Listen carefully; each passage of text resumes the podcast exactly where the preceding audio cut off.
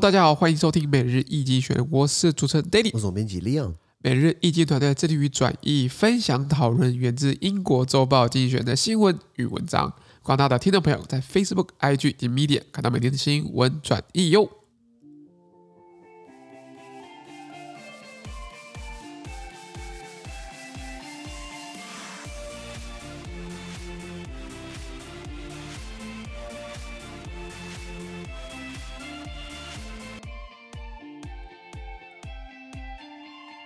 今天我们看到从经济学人接出来新闻，我们看到是三月十六号礼拜三的新闻，而这些新闻呢，传出在每日新闻 Facebook、IG 及 Medium 第七百六十七铺里面哦。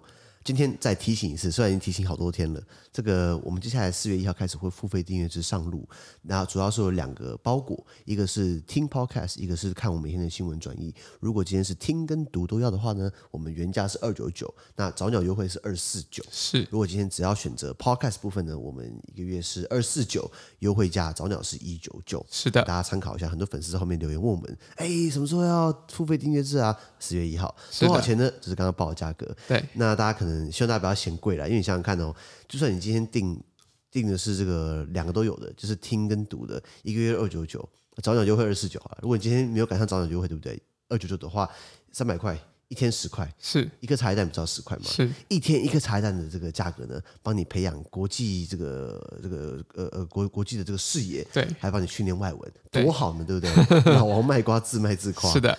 我看今天的新闻，今天新闻是第一个，新冠疫情在中国，他们死都要坚持清零了。对的，因为是这样子啊，China reported a record five thousand two hundred eighty new sim 呃 symptomatic cases of COVID-19, more than half of them in the northeastern province of Jilin. The country is facing the biggest test yet of its COVID 呃 of its zero COVID policy, which with eleven cities now in some degree of lockdown. OK，他说中国现在单日新增创纪录的这个，他们单日新增这个确诊数量啊，已经创纪录来达到了。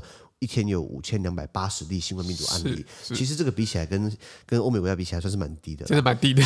而且它人口基数这么大，而且人口这么密集，那他们其中有一半以上的这个确诊数呢，来自中国中国东北部的这个吉林省。是那呃，中国他们现在正在面临着他们的清零政策的最大考验，就是你不知道清零嘛？怎么清出一天五千多个那个那个新冠案例？那目前呢，中国有十一个城市呢正在处于某种程度的封锁状态，比如说深圳、吉林、上海。呃，广州，这是这几个是我知道的啦。那当然，呃，中国毕竟新闻的来源比较有有 有限，有有局限性。到底实际上怎样，我们不知道。哦，如果以 Google 来说好了，如果你看 Google 过去十四天中国的新冠病毒确诊案确诊案例，从三月三号到三月十六号，他们新增了一万三千例。那我相信实际上应该是更高的，因为他们已经读到你没办法想，就是可能已经读到没办法想象了。他们不可能不讲，所以就是所以他讲个数字出来，不会讲太高，讲太高的话就等于是破功了，表示我们没有力了。因为他们这一年半以来一直讲说我们中国方才是对的。你看西方国家放任啊，自由主义啦，大家都都不戴口罩，对不对？结果现在乱七八糟的。结果如果如果现在中国呃这个疫情也破功了，那他也很难看，不是吗？是的。那在中国各地开始在做这种动态清零，什么意思呢？就是呃这个。社区万一有人确诊的话，整个社区封起来，封十四天，然后一然后要要做三四五次核酸检测。比如说我舅舅，他住在广州，那他就已经做了。七七八九十次了，他应该就是很习惯做这样子的一个核酸检测了。没错没错，那那那呃，哇，中国人口这么多嘛，十四亿人口，然后住在这个主要是沿海城市的东东北呃呃整个东半部，所以呃人口又很密集嘛，所以它会疫情会飙升。我觉得其实没那么多没那么意外啊，只是你真的那么那么那么清零，其实我觉得也不简单。尤其是他们主要是打科兴疫苗嘛，对他们不让外外国疫苗进来，不是吗？哎，就是没有让国外疫疫苗，就是让让。中国的中国大陆的民众施打了，对他只能打自己本国产的疫苗嘛。对，这时候刚好测，你看啊，光是外国产的疫苗都已经有时候会突破性感染了，然后中国的疫苗一定会比外国的好嘛？嗯、呃，这这就是有点初一的部分啦。对，那这个影响到，比如说中国它的经济成长好了，它过去二零二一年它经济成长是八趴，八点一趴，其实就已经没有双位数了。以前以前留着奶留着蜜的时候，不是每一年都是双位数成长吗？十几二十趴。那现在就八，现在还八趴，去年是八趴嘛。但是哦，去年八趴怎么算起来？你知道吗？他们从去年的二零二一年的一二三四季。每一季就是第一季就是一二三月，第二季是四五六，第三季是七八九，第四季是十十一十二嘛，每三年一个季嘛。是他们去年一呃二零二一年的一二三四季哦，分别是第一季十八点三趴，第二季二点九趴，第三季四点九趴，第四季四趴。什么意思？由高到低。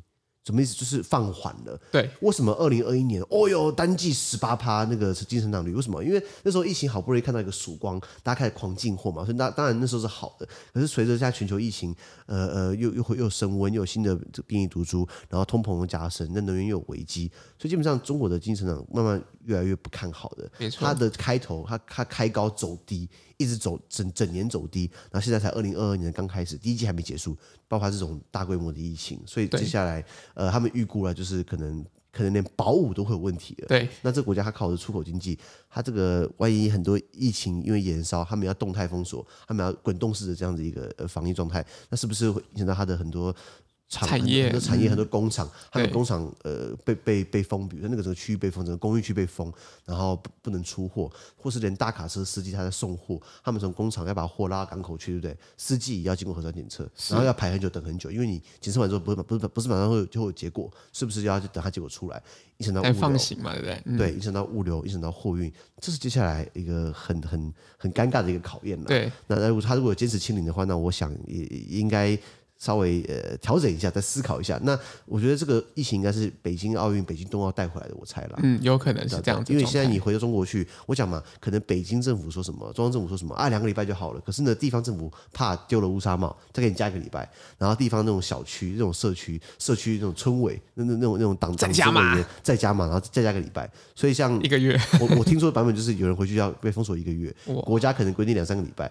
当地百姓怕你带病毒回来，这是给你加个礼拜，是这样一直无限延续下去。而且其实还有另外一面是看到，像如果中国的这样疫情爆发之后，他们的生产力或者是远距工作，他们对于能源的需求其实可能是会降低的。那对于这样子俄罗斯的这样的能源的出口，可能又有一些调整跟变化。没错没错，那或是今天很多厂在中国做，比如说 iPhone。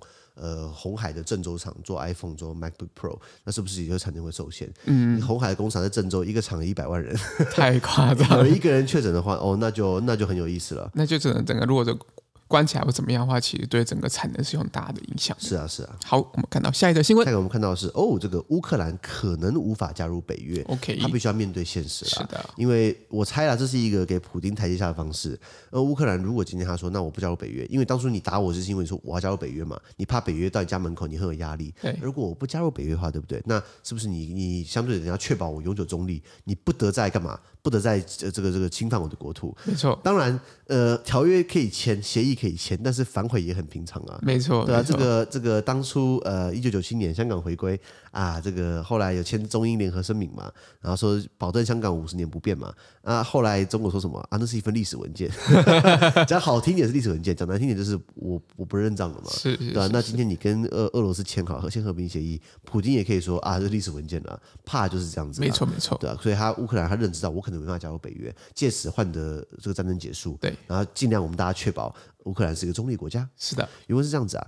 NATO said it will convene a summit of its members leaders on March 24th in Brussels. A spokesperson for President Joe Biden said he would attend.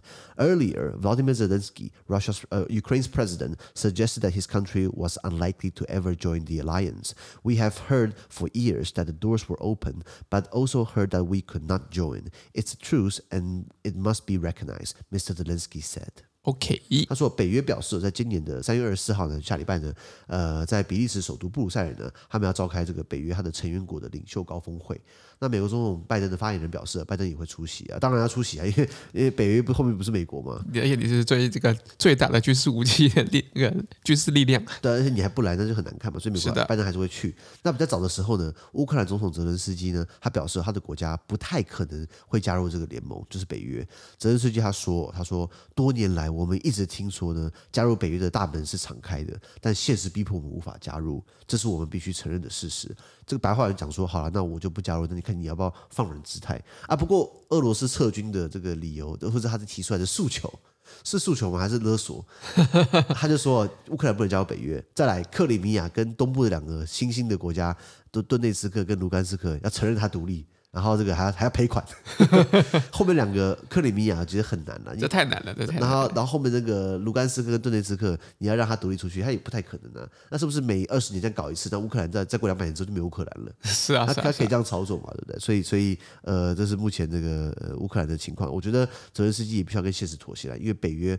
看起来是不会介入了。我觉得美国有有送钱、送武器、送军武啊，有很多支持啊，带头制裁乌克兰。那你看北约，就是呃，对不起，带带头制裁俄罗斯。你看北约这个军事同盟，这个这个有有枪的就不动。对不对？我觉得这个我还是很看傻，已经过了三个礼拜了，北约界还没有要出兵，嗯、我想骂三字经。是是是，哎哎，他不出约我骂，他不出兵我骂三字经，所以搞到乌克兰呃总统他也是。他本来不是说没有人可以撼动，没有人可以决定我们国家的这这个未来的走向嘛？是，现在看起来也必须要要调整一下思维。毕竟加入北约或加入欧盟已经被写进了俄罗斯、乌克兰的宪法里去，那还要再修宪，对，那么就不聊。那可能就还需要一些时间的考验了。是啊，是啊。好，我们看到下一则新闻。下一个，我们向牺牲的记者们致敬。这个我们也算是半个记者吧，嗯、报道报道国际新闻，用比较诙谐或比较噼里啪啦的方式，但是也是跟大家讲国际新闻嘛。我们算记者嘛？那其实很多。记者，尤其是战地记者，他们呃要要要餐风露宿，要枪林弹雨，他们有些很不幸的牺牲了。因为是这样子啊，Two journalists for Fox News were killed in Ukraine while reporting on the outskirts of Kiev, the capital. Pierre Zakrzewski, a cameraman, and Alexandra Kushesnikova, a Ukrainian consultant, were traveling in a vehicle that came under fire. Benjamin Hall, a Fox correspondent, was injured in the same attack. On Sunday, uh, Brent uh, 呃，Renault, an American journalist, was also killed in Ukraine. OK，他说，Fox News 福斯新闻呢，就是全美国收视率最高的这个有线新闻新闻频道，有有线电视新闻频道呢，他的两名记者在乌克兰首都基辅的郊区报道新闻的时候呢，遇害了，分别是摄影师 Pierre 呃 Pierre Zakrzewski，还有乌克兰的的顾问 Alexandra Kushen Kushinkova Kushinova，他们乘坐的车辆呢遭到攻击了。是，那子弹不长眼睛嘛？虽然他们可能有贴他们是媒体，press 就是 press 之类，可是他们还是 还是被开枪嘛。那其实这时候显现出来，俄罗斯开始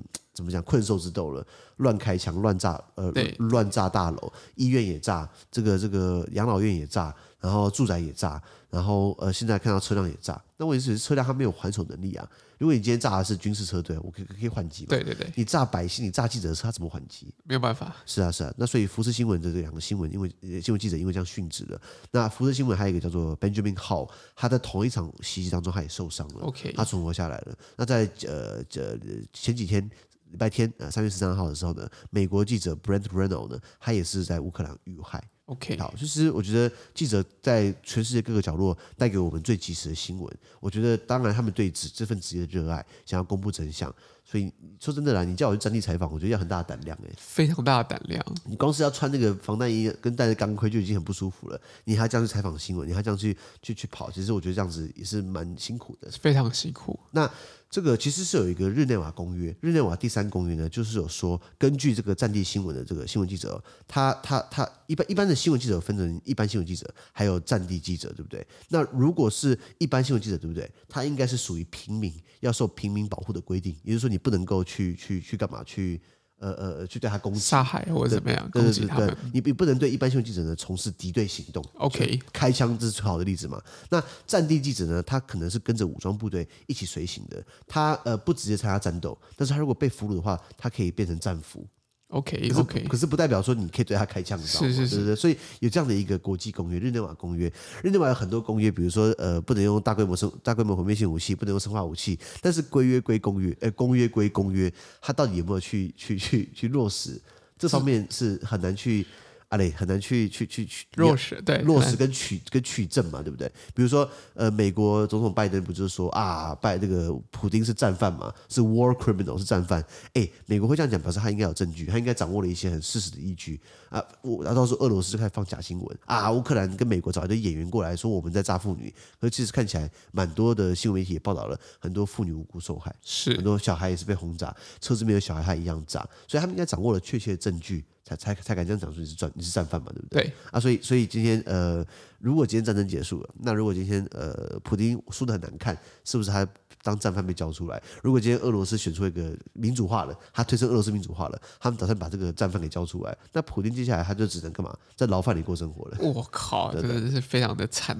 所以所以普丁他怎么下庄，一直在想怎么样有一个有面子的方式，对，结束这件事情，就算是一个很。很大的一个一个考验嘛，这样讲，就感觉应该全世界的领袖们都在伤脑筋这件事情，对，就是怎么样让它好看嘛。可是美国好不容易逮到机会，把这个把把这个纸老虎给搞垮了，我觉得他们应该不会那么简单放过他，不会这么善罢甘休嘛，对不对？因为已经忍了他二十几年了，对对对，对，所以我们还是向战地记者们致敬，因为他们这个用他们的生命啊，用他们的这个这个这个这份职业热忱呢，带给我们最及时的新闻。没错，没错。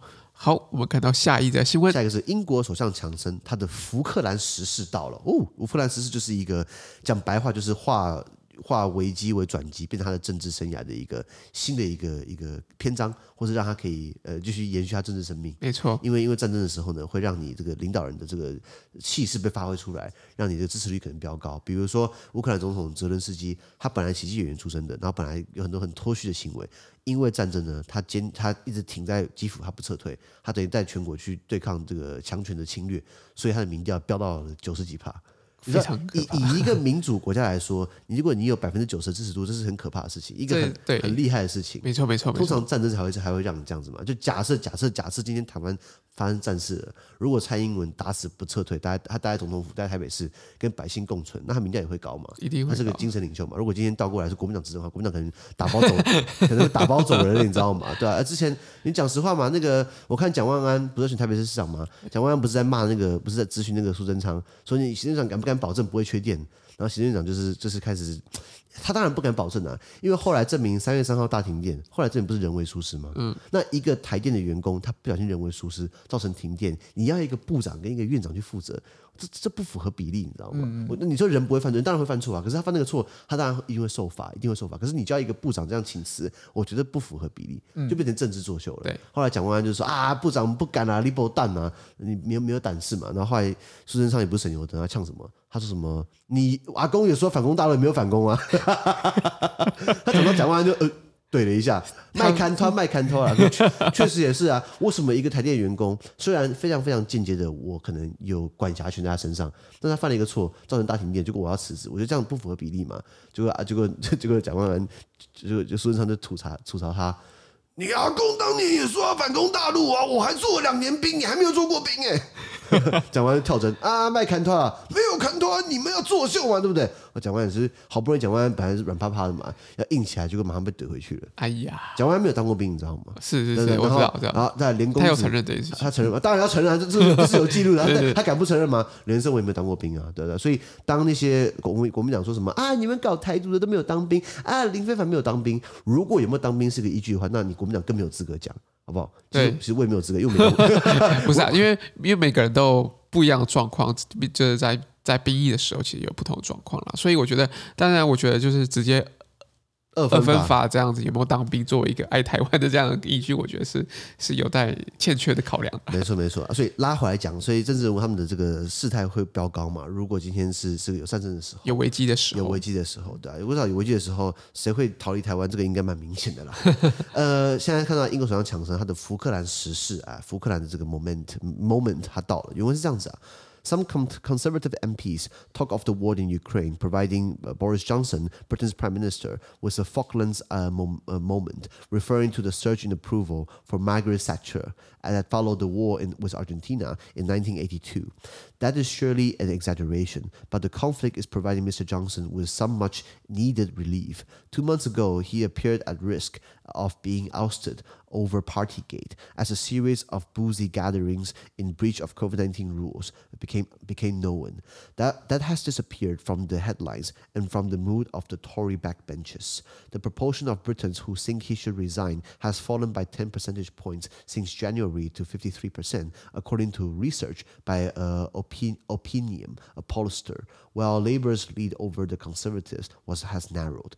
But the relief was not last. But but the relief may not last. The war has pushed up prices of oil and natural gas, already uh, a frighteningly dear, ahead of tax increases planned for April. Squeeze household budgets won't be popular. OK，他说部分的这个英国保守党保守派的国会议员，他表示哦，乌克兰战争呢，给了英国首相强生一个福克兰时事。福克兰的这个 moment 什么意思呢？就是讲说，一九八二年的时候呢，当时英国首相这个是柴契尔夫人铁娘子呢，她在跟阿根廷的战争之后呢，她的支持率这个这个飙升啊，这个情况就是说啊，因为打了仗，本来柴契尔夫人。一九七九年上台到一九九零年，他一九七九一九八零开始呢，开始在把它大量私有化，就是说我们国家为什么会变穷，养了一堆没有用的工会，养了一堆就是吃很多米可是不会种田的人，那所以就是我们把它私有化，让它有竞争力，这样等于是让很多很多工党、很多很多这样工人、很多这样这样这样子工会的这种组织活不下去，所以他们那时候很过分的开始在唱歌，说什么 “Dancing on Thatcher's grave”，就是在柴切尔夫人的坟墓上跳舞啊，是，就是这这是反他嘛，那搞得他民调很低，结果一九八二年啊。呃，阿根廷跑去呃觊觎阿根廷外海的福克兰群岛，是。那个那个群岛就想说，哎，这是个离我这么近啊，这个过去呃我一直说是我的，可是英国把它占领下来，那然后呃现在把它拿回来好了，就是对英国对福克兰群岛发动攻击，发动侵略，结果柴切尔夫人也很硬啊，他派那个舰队远征军九千公里之外，他也要去打，派航母、派巡洋舰、派补给舰。噼啪噼啪啦，打了福克兰战争，结果当然打赢了嘛，因为阿根廷不堪一击嘛。阿根廷足球可能还还 OK，可是可是这个打仗可能还打不赢英国嘛。是，呃。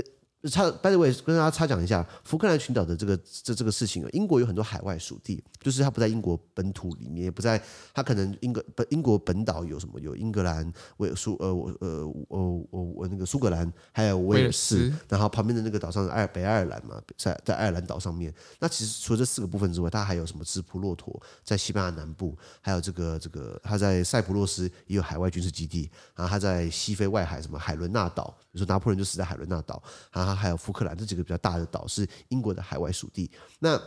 这些地方呢，它都有很重要的战略价值。在过去大殖民时代呢，很多地方可能独立出。大大殖民时代，他们开展殖民地，后来民主化之后，他们都慢慢的，呃，二战打完之后，开始很多都独立的，然后民主化国家，就慢慢新的国家成立了。然后成立了独立独独立于大英帝国、独立于英国之外呢，他们成立英国成立了大英国协，来继续维维维持这样的一个一个很一个和谐、一个很松散的联盟。对对对，有一些还是想在英国底下，那就是比如说福克兰群岛。那英国说，当初林北在在开垦福克兰群岛的时候，你阿根廷还不是国家，那时候还没有人，你知道吗？是或是你还在西班牙殖民底下。是是是阿根廷以前西班牙殖民地嘛，阿根廷我记得是到了这个一八一零年左右，就是一八一零年一那时候那时候才干嘛？才成为一个独立国家，嗯、独立国家才才才脱离掉西班牙。可是福克兰群岛从一五不知道多少年的时候，一六年、一七年的时候，就已经英国或西方各个势力都已经跑那边去设立贸易据点了，然后设立军事堡垒了。也就是说，当初我在搞福克兰群岛的时候，你你阿根廷还不是国家，是那这是因为你比较近一点，所以你就说你就说你该拿回来。那所以阿根廷那时候发挥了这个这个福克兰群岛。那当初有个背景嘛，就是阿根廷本来是军人独裁，军人独裁搞得民生沸腾，就想要搞个东西来团结国家，一样嘛，制造外部敌人来缓解来缓解国内矛盾。或者团结内部内部的一些矛盾，没错没错。那所以发动了这个福克兰群岛战争，他们赌赌什么？赌英国不敢打。那好，再来呃不不呃呃读英国不敢出兵，然后再来美国其实当初派的国务卿，我忘记名字了，他也叫柴克，他也叫柴契尔夫人不要放弃。柴契尔夫人就拿出他的招牌话语：No No No。柴契尔夫人她常常讲，就是她不不向欧盟呃低头，她不向外国低头。那像好像叫欧盟，她好像叫欧盟呃欧盟好像要讲个计划。柴契尔夫人就是 no no no，就后来不是 yes 了。OK，呃，所以这是政治人物讲台面上可以讲的东西，台面下是另外一回事啊。是，可是他就是最有名的，他就是会很硬嘛。所以当初铁娘子子。所以当初呃，美国国务卿叫他算了吧，就不要出兵了。他就把人家轰走，说：“我这是我的国土，关你屁事！”指手画脚，指手画脚，给我指手画脚的，你更没有资格指手画脚。所以他就从，他就你看那个补给线哦，从英国本土一直往下到到到到整个南半球的最都最南端，福克兰群岛基本上快到南极洲了。他九千多公里，他还是派了远征军过去，还是这样取回了这个福克兰的控制权。然后英国还办公投，哎，你们想当英国人还是阿根廷人，就好像百分之九十、百分之九十几都说我想当英国人。可是呢，阿根廷还是没有放弃这。这方面的主权伸张，对他他说这个这个公投是无效的。那你你讲归讲嘛，你你你你你你你还可以画送麦也赛啊。可是那个时候的起源就是那时候的阿根廷，呃，有一个独裁总统嘛，是军人出身的，他下令这个发动攻击，想要收复，结果他结果他发发发动这个还失败了，自己后来被政变掉了。没错没错没错，所以这是福克兰群岛的一个背景。那那时候呃取得这样的胜利，对不对？就等于是。干嘛？等于是帮三姐夫人提高了他的知名度，或者让她的这个政治生涯又可以继续延续下去，一直到了一九九零年代，又延续了七八年这样子。OK OK OK。插文一句，那个两两个月前，我们讲说英国女王的第二个儿子安德鲁王子嘛，对，不是性丑闻吗？对，他也有参战的，他是飞直升机啊。那那呃，当然他的内容没有被透露。他说他有参战，他飞他飞直升机，那到底有没有飞我不知道。他至少还是还是安全回来了，还搞出了性丑闻。这样大大概是这样的一个一一个背景啊。拉回来讲，那可是为什么柴契尔夫人这个福克兰的这个 moment，福克兰这个时事呢，在首相强森身上呢言过其实了？为什么？因为呃呃。这个乌俄战争呢，这个冲突呢，无疑是给了强森一个急需的解脱。为什么？因为两个月以前呢，强森他记不记得他有个派对门事件，就是他有一系列违反防疫规定的这个酒类聚会，被大家广为人知，就是人家都在。都都在居家封锁，然后很多亲人没办法跟亲人见面，很多很多人生病了，在医院里面一个人死在病床上面，家人不能陪伴他，是在这边生离死隔。如果你在那边 party，就你在那边在首相官邸里面，对不对？然后去 party，然后说哦，我没有 party，我只是去打个招呼，待了二十五分钟，啊，那就是有会防疫规定嘛？是的，是的啊，所以这个时候大家都很火大，然后那时候有个危机，准备要要他下来，然后呃呃，比这是一个，第二个就是。呃，新闻媒体在报这个事情嘛。第二个就是说，他自己党内的保守党呢，有很多后座国后座国会议员，什么意思？就是影响力比较小的，也像我们的我们同党，但是我呢，没有没有没有被你相中的，所以没办法。也给我一个位置，那只要后座国会议员呢，他们本来不爽强生，这个情绪慢慢消失了。根据民调机构这个呃这个 Opinion 他们的研究，认为强生应该辞职的英国人，他的比例哦，从今年的一月下降了百分下降了十个百分点，到百分之五十三。也就是说，本来百分之六十三的这个英国人，三分之二了，觉得说你应该下台。为了派对门负责，现在开始，哎，大家觉得说啊，有其他事情要忙啊，乌克兰啊，对不对？现在国内大家都忘记了派对门，大家都在想说怎么接纳乌克兰的难民，是，所以他的这个这个大家不爽他的这个比例呢，降了百分之十，降低了哦，但是还是五十三趴，还是很高啊。那另外呢，英国的反对党工党呢，他现在在野党呢，他本来领先保守党的这个领先的优势呢，是在缩小了。OK，好，那那因为在接下来英国是二零二四年还会再个一个一个投票，内阁制国家很少投票，但是在英国在卡麦隆在上上任首相的时候呢，让这个投票大概定为五年一次。那不是说每五年就会有一次，是只要内阁改组了，那内阁改组的话等于国会议员重选，对不对？那可那那随时国会议员重选的这个频率不一定。如果现在呃英国国会发动了对首相的不信任案，如果倒阁的话，那是不是要重新大选一次？那所以每次选的话情况不一定。如果都没有什么特殊情况，没有大选，对不对？我们定为五年一次。上一次是二零一九年十一月，二零一九年七月还是十一月？那那那那那那那应该是二零一九年的十一月了，还是十二月？我现在脑袋三，现在满三十岁了，脑脑袋不清楚。就是我记得这段时间，对，我记得是二零一九年的某一段时间，强森想要豪赌一波，结果就是结果本来大家经济学人想说应该赌输，就他赌赢了，赌赢了，结果所以所以如果没什么变化的话，到二零二四年再过五年之后呢，才会有这个重新大选。本来工党是领先保守党的，现在看起来这个领先优势慢慢缩小了。OK，所以工党如果在二零二四年要要要要把强生换掉，应该没那么容易了。对对对。那可是这一切的这种趋缓的现象，对于强势的不满的，它趋缓现象不会持久。为什么？因为今年四月呢，呃，强势准备要征税了，他要征税增增增增加这个所得收入税，一方面说是要呃付他们的健保。NHS National Health System，然后一方面就是要呃呃做公共建设，比如说盖盖高铁啊等等，他都需他都需要花钱。那所以你如果你征税的话，这个可能对于民众对你的喜好可能会降低。没错。再来，战争又已经推高了已经很高昂的石油天然气价格。OK，本来石油天然气。已经变贵了，那现在战争又把它变贵了，那那民生开始觉得说啊，我们快被榨干了，这样其实对于执政党会有很大的冲击，被榨干的家家户户的预算的，可这个很难，可能很可能家家户户的预算被榨干了，可能很难对你的选票会有注意嘛？是的，是的，种种因素加起来呢，一来一回嘛，一开始你派对门大家很堵拦你，然后现在因为战争对不对？哎，就没那么堵拦你了。对，但是呢，看接下来你四月份就要征税了，就开始堵拦你了。现在通膨啊，石油价格都很高啊，就更更堵拦你。所以呢，这是这个他的他的政治生涯算是他的政治生涯算算是蛮起起伏伏的。是的，是的。这样讲，大概这个新闻。好，那我们今天的 podcast 到这边，而明天有其他新闻呈现给各位。那对今天新闻任何想法或想我们讨论的话，都会在评论区留言哦。还有自媒体很难经营，独断经营就像是政治人物很难延续他的政治生命一样。内阁制国家他没有固定任期了，没错没错。对啊，总统自由了，除非他被弹劾嘛。嗯、那那我们算是蛮稳的啦，还不太会容易发生。哎，如果今天都没有都没有，我们的历史都没有总统被弹劾过的，也也没有被提起来过嘛。对对对，那呃，强生看起来这个做云霄飞车一样，他能当首相就是他能当首相就已经是个奇葩了。对，他能够延续的话，我也觉得蛮奇葩的，是这么一个奇葩一个角色。没错啊，不过他可以延续呢，我们也想要延续，怎么延续呢？欢迎大家加入我们的收呃付费订阅制，从四月一号开始上路。呃，两个方案，一个是呃读我们的新闻转译，一个是听我们的 podcast。如果读跟听都要的话，对不对？我们定价是二九九，没错。那早鸟优惠是二四九，没错。如果今天选择，如果只要听 podcast 的话，只要二四九。那呃早鸟的话，我们优惠是一九九嘛？没错。对，欢迎大家给我们更多的支持，给我们更多的鼓励。呃，还有把我们推荐更多亲朋好友哦。资讯都会提供在每日一金的 Facebook 粉专，也可以关注我们的 podcast、Facebook、IG、YouTube 跟 Medium。感谢你收听，我们明天见，拜拜。拜拜。